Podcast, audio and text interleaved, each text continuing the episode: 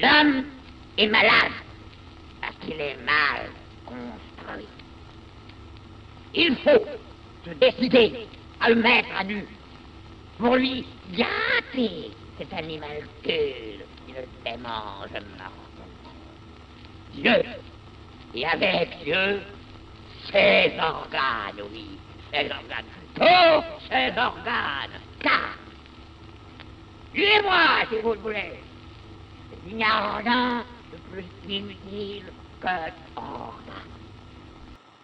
Fala galera, tudo bom com vocês? Cara, boa noite, boa noite para todo mundo. Panela de pressão lá embaixo cozinhando, minha vida descarrilhou um pouco, porque é sexta-feira à noite, eu esqueci, são agora exatamente 9h58.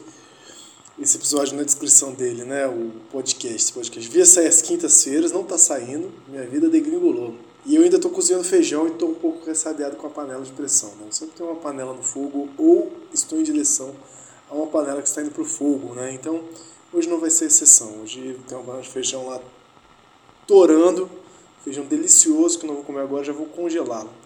É, eu esqueci, cara, de gravar o programa. Essa semana foi meio doida, quinta-feira não está sendo um dia possível de gravar, e chegou vocês falaram, algum momento, alguma meia hora de sexta eu. eu, eu... Falando eu, eu, eu, eu, eu, eu, eu. Você não percebeu, mas teve um jump cut aqui. O jump cut de podcast ele é muito diferente do jump cut do. do. do do jump cut de cinema clássico, né? Porque você quase não percebe assim, né? Você tem um... O que aconteceu? O tempo passou, passou. Quanto tempo passou aqui? Uns 20 minutos já passaram. Eu tava falando uma parada, agora eu tô falando outra parada. Agora eu tô em outro momento, falando a mesma parada. É isso. Parece que nada aconteceu, mas bastante coisa aconteceu. Calma aí. E se. Eu tô confuso se esse negócio vai gravar direito, porque agora tá com play uma cortinha aqui. Deixa eu dar um pause aqui rapidinho. Teve outro jump cut. Muito discreto esse. Falei ainda, né? Pera aí um pouquinho, mas parece que tá tudo certo. Galera, vou nessa aqui, se não gravar, semana não tem podcast não, a doideira é essa. Vou botar aqui 20 minutinhos, são 10 e 12 da sexta-feira, mas vai ter episódio essa semana. Eu vou achar um, um horário mais interessante para essa parada acontecer. Talvez eu tenha que pausar de novo para tirar o, a panela da, da, do fogo, né? Sim, a panela ainda tá no fogo, que doideira que ela não tá girando, né, cara? Manivela, eu respeito muito panela de pressão, é por isso que eu faço. Pronto, acho que agora a, a, a, o pistão tá girando na panela de pressão. Vambora, se eu precisar desligar lá a panelinha, já, já sabe, se eu interromper, se eu fizer um jump cut discreto de novo.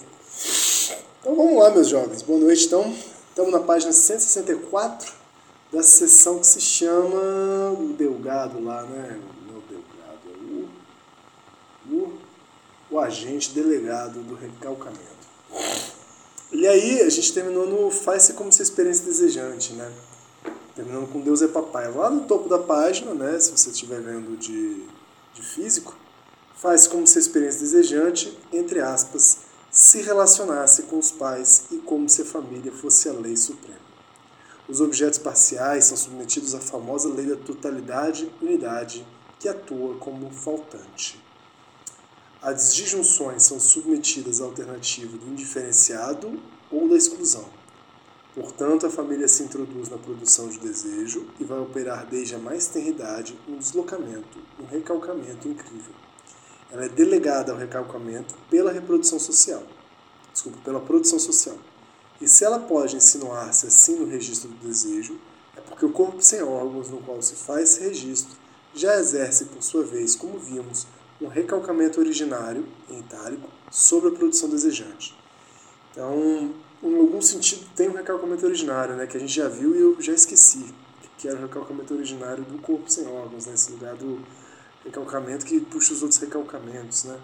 Mas eu acho que é coisa do desarranjo, né, que na, na composição conceitual do corpo sem órgãos, ele há sempre a dimensão de desarranjo. Né? As máquinas elas só funcionam em desarranjo e só funcionam quando elas se acoplam há uma certa termodinâmica aí que vai desarranjando-as, né?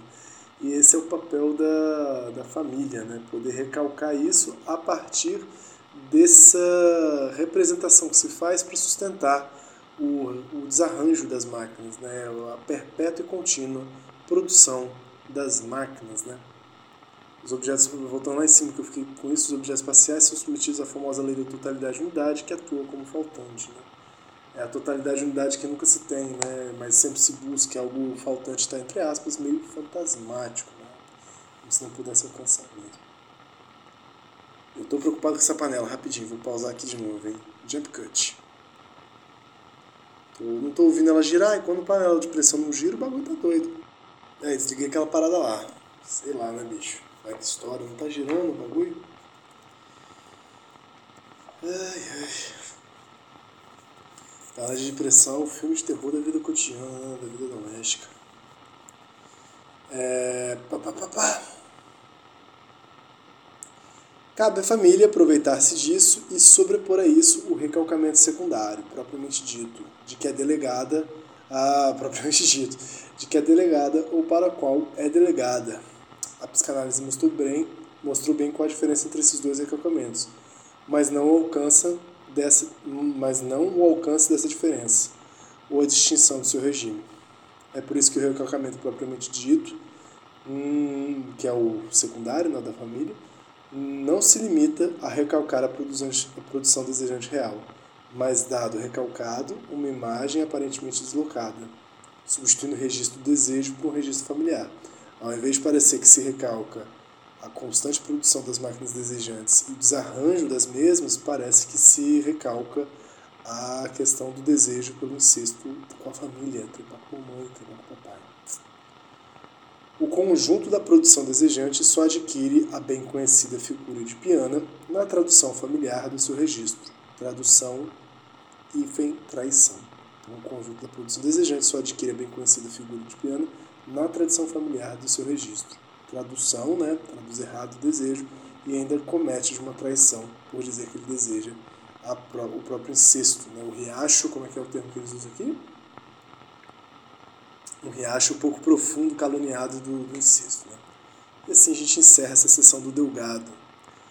2.7.5 não é a psicanálise que inventa Édipo. Nossa, quem é que inventa Édipo? É Marcelinho. Curioso. Ora, dizemos que Édipo é nada. Então tem hora, né? Ora dizemos que Édipo é nada, quase nada, na ordem da produção desejante, mesmo a criança. Ora dizemos que ele está em toda parte, na empreitada de domesticar o inconsciente, de representar o desejo inconsciente. Então, que dualidade, hein? que ambiguidade, que, que pinguinidade vocês têm.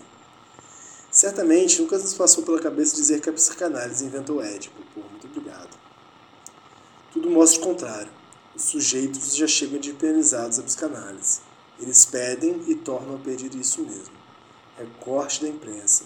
Stravinsky, Stravinsky declara antes de morrer, dois pontos, aspas, minha felicidade, estou certo disso, veio do distanciamento do meu pai e de pouco afeto e do pouco afeto que minha mãe me deu. Então decidi que um dia eu lhes mostraria, pontinho, pontinho, pontinho, fecha aspas. Se até os artistas se metem nisso, seria insensato incomodarmos, incomodarmos-nos com isso e ter os escrúpulos habituais de um psicanalista aplicado. Se um músico nos diz que a música testemunha não forças ativas e conquistadoras, mas forças reativas de reações a pai e mãe, só nos resta recorrer ao paradoxo caro a Nietzsche, modificando apenas um pouco Freud músico. Bonito isso, hein? É a história que eles estão discutindo aqui, né? Tipo, poder escutar essas forças, esse uso da, das expressões, né? Que até mesmo os artistas passam não remeter isso a papai e mamãe, né? E não remeter isso tampouco ao ressentimento, assim, né? Que talvez seja coisa do Nietzsche e a forma como ele consegue apreciar e ao mesmo tempo criticar o trabalho do Wagner aqui, né? Então, ao invés do Wagner, do musicista Wagner, é que eles estão gastando o Freud músico, né? Freud músico e muso. E mais isso, né? O próprio jornal o Stravinsky, né, o músico, eu pensei que era o bailarino, Stravinsky não tem uma nota aqui, né? E é fácil de. Calma, Stravinsky. Stravinsky. Igor Stravinsky é um compositor, então por isso que ele está falando de música. Eu pensei que era o, o bailarino o Nijinsky, que é um pouco mais esquizo, né? Então o Stravinsky ele manda esse show de, de neurose, show de neurose aí, né? Que a música dele foi para mostrar o pai e a mãe. Mas eles falam, olha, mas é uma música muito potente para você se edipianizar assim, Stravinsky. Vamos pensar umas coisas diferentes aqui. E aí segue. Não, os psicanalistas nada inventam. se bem que eles têm, de outra maneira, inventado muito, legiferado muito, reforçado muito, injetado muito. Legiferado. Parabéns, hein, galera? Que palavra, hein? Legiferado vai estar lá significado, que significa legiferação. Não. Estabelecer, criar ou elaborar leis, legislar, deveríamos legiferar para considerar tal prática um crime. Tá bom. Produção ou registro, elaboração de leis. Legifera a respeito disso. Legiferado, legiferado muito. Que, o que os psicanalistas fazem é somente apoiar o movimento. apoia a causa, vai lá, apoia o movimento local acrescentar um último impulso ao deslocamento de todo o inconsciente. Acrescentar um último impulso ao deslocamento de todo o inconsciente. O que eles fazem é apenas levar o inconsciente a falar conforme usos transcendentes de síntese. Usos que lhes são impostos por outras forças. As pessoas globais, o objeto completo, o grande falo, o terrível indiferenciado do imaginário, terrível indiferenciado do imaginário, diferenciação simbólica, segregação, o que os psicanalistas inventam é somente a transferência, um édipo de transferência, um édipo de édipo no consultório, particularmente nocivo e virulento, mas onde o sujeito tem afinal o que ele quer, sugar seu édipo no corpo pleno do analista. Então, qual é a origem então, né? Acho que fica essa pergunta, assim, então de onde vem essa porra da gente se individualizar, se individualizar, se intimidar, né? Fazer essa intimidade toda. Vou estar lá nos gregos atrás, né? Depois do cristianismo, segundo Nietzsche. Mas vamos ver se eles são tão nietzschianos assim e onde que eles vão chegar. E já é muito. Mas Édipo se faz em família, não no consultório do analista, que só atua como última territorialidade. E Édipo não é feito pela família. Os usos edipianos de síntese, a edipianização, a triangulação, a castração, tudo isto remete a forças um pouco mais poderosas, um pouco mais subterrâneas que a psicanálise, que a família e que a ideologia mesmo reunidas. Trata-se de todas as forças da produção, da reprodução, e da repressão sociais. Repito, de todas as forças da produção, da reprodução e da repressão sociais. Como sociais está em, em, em plural aqui, então entende-se que a produção social, a reprodução social e a repressão social é o que vai ser a responsável pela produção de édipo. Psicanálise é só quem manufatura, né? Quem, a matéria-prima de édipo vem da produção, reprodução e repressão social e é tipo, a psicanálise é só um processamento, uma maturação, uma, um, um tirar lucro com isso, né? Um, eu falei, era um manufaturamento do processo. Na verdade, são necessárias forças muito potentes para vencer as do desejo.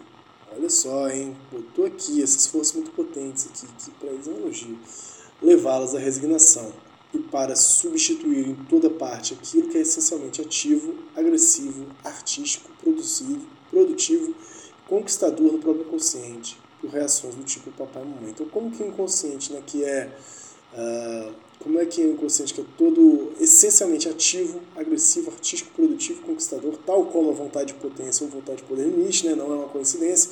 Essa é uma sessão extremamente nietzschiana é, como que essas forças muito potentes são capazes de vencer o desejo e levá-las de resignação. Pergunta que vale muitos dólares aí, né?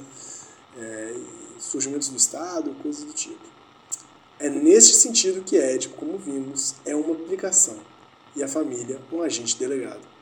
E ainda que por aplicação, é muito duro, muito difícil para uma criança ter de viver como um ângulo. Nossa Senhora. Dois pontos. Aí vem um poeminha, tá? Hora do poema, vou organizar a voz aqui para declamar.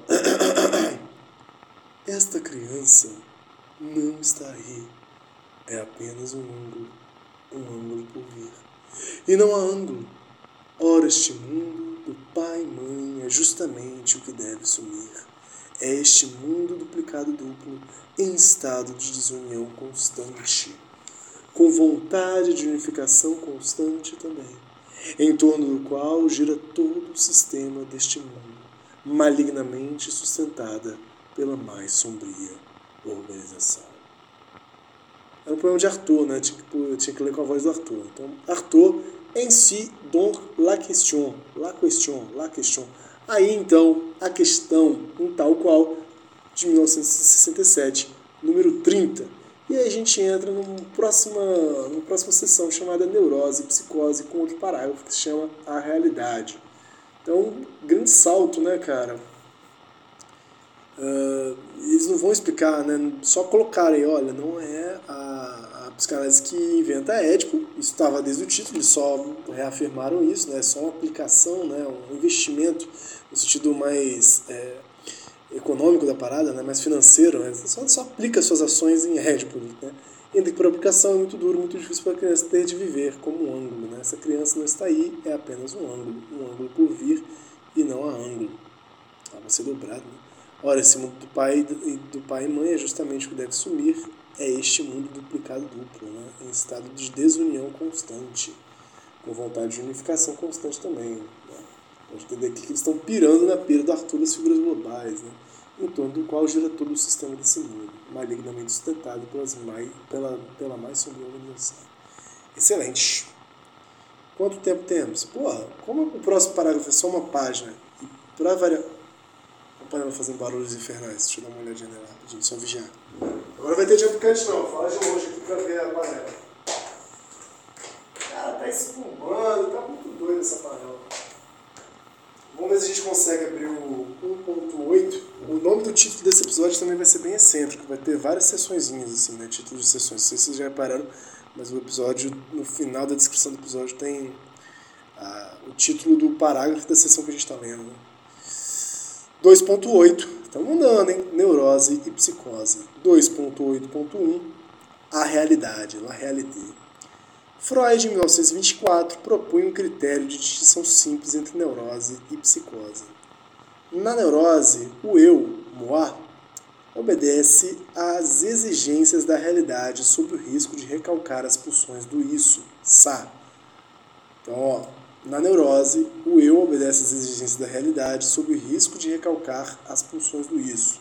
Isso é a distinção, né? Então, obedece às exigências sob o risco de não entrar em contato com as pulsões do isso, né? Então, tipo, é melhor se conformar com a realidade do que do que dar livre, da livre, da livre liberdade às pulsões do isso. Esse é o preço, né, para obedecer à realidade às exigências dela é recalcar um pouquinho das suas pulsões. Ao passo que na psicose, ele está sob o império do isso, arriscando-se a romper com a realidade. Essa é a ideia do, da psicose da loucura, né? Então, no caso da loucura, é, o eu está submetido, ou está tá, tá inclinado, né? É, está sob o império do isso, arriscando-se a romper com a realidade, não ligar para a ordem estabelecida né, da realidade, as exigências, né, no caso. As ideias de Freud demoravam habitualmente um certo tempo para chegar à França. mas não essa. Ainda no mesmo ano, Capgras e Carret, Carrete, Carrete apresentavam uh, um caso de esquizofrenia com ilusão de sósias, em que, o em que a doente, mulher, né, manifestava um vivo ódio à mãe e um desejo incestuoso pelo pai, mas em condições de perda da realidade que os pais eram vividos como pais falsos, como sósias, entre aspas. Muito bom. Eu estou querendo comer essas pessoas aqui. É, ah, ódio, desculpa. Ah, um ódio pela mãe, um desejo incestuoso pelo pai. Nossa, eu odeio essa mulher, eu amo esse cara aqui, mas ela sósias. São pessoas se passando pelo meu pai e minha mãe. Aqui, ó, as máquinas desejantes aí, o Ivano. Serviram-se deste caso para ilustrar a relação inversa.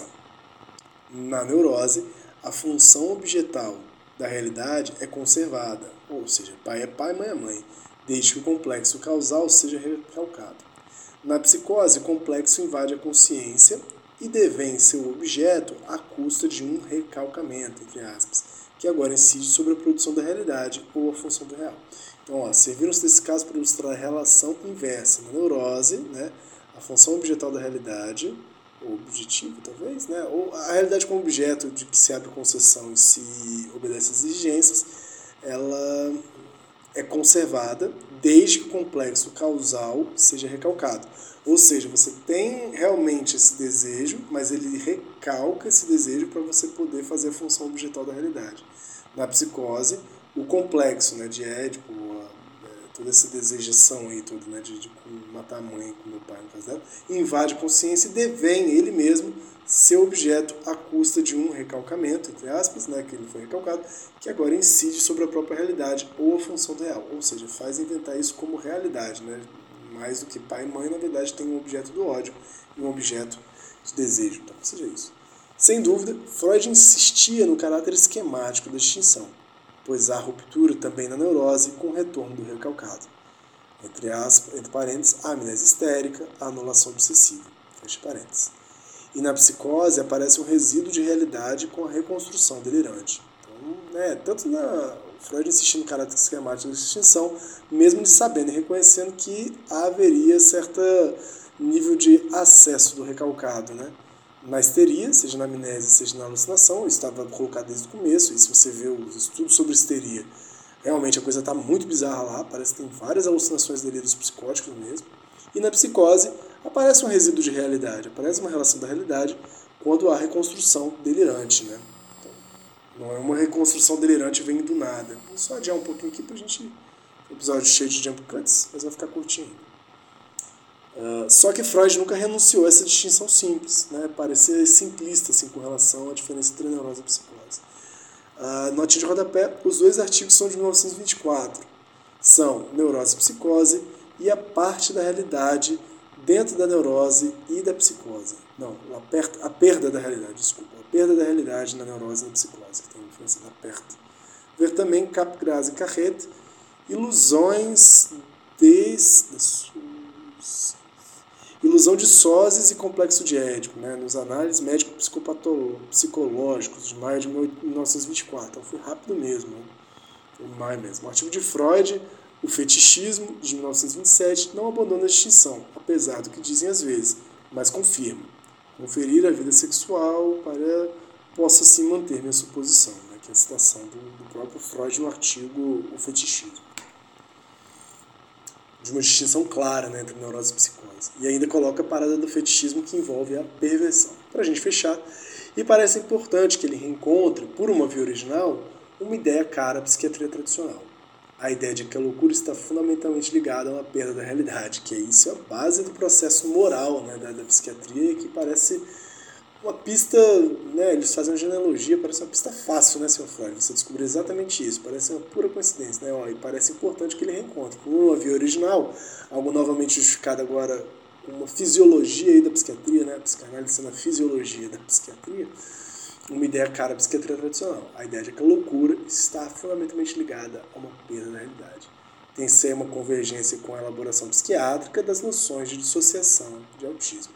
Talvez seja por isso que a exposição freudiana conheceu uma difusão tão rápida. Essa parceria com a psiquiatria já é muito forte, muito potente. Mais uma das forças que vai somando aí para retirar, né, fazer vencer o desejo, levando essas forças à resignação, substituindo tudo parte aquilo que é essencialmente ativo, agressivo, artístico, produtivo e conquistador por, pelo, no próprio inconsciente. Galera, muito bom matamos em três sessões, hein? Numa, três parágrafos numa leitura só. E a gente volta semana que vem em algum dia, imagino que na sexta. Forte abraço. Se você está acompanhando isso aí nos dias certinhos, eu peço desculpas pela falta de organização, né? Não muitas, mas um pouquinho. Mas vou tentar me organizar até por mim mesmo e eu continuo gostando de fazer esse, esse podcast. Um beijo, até a próxima.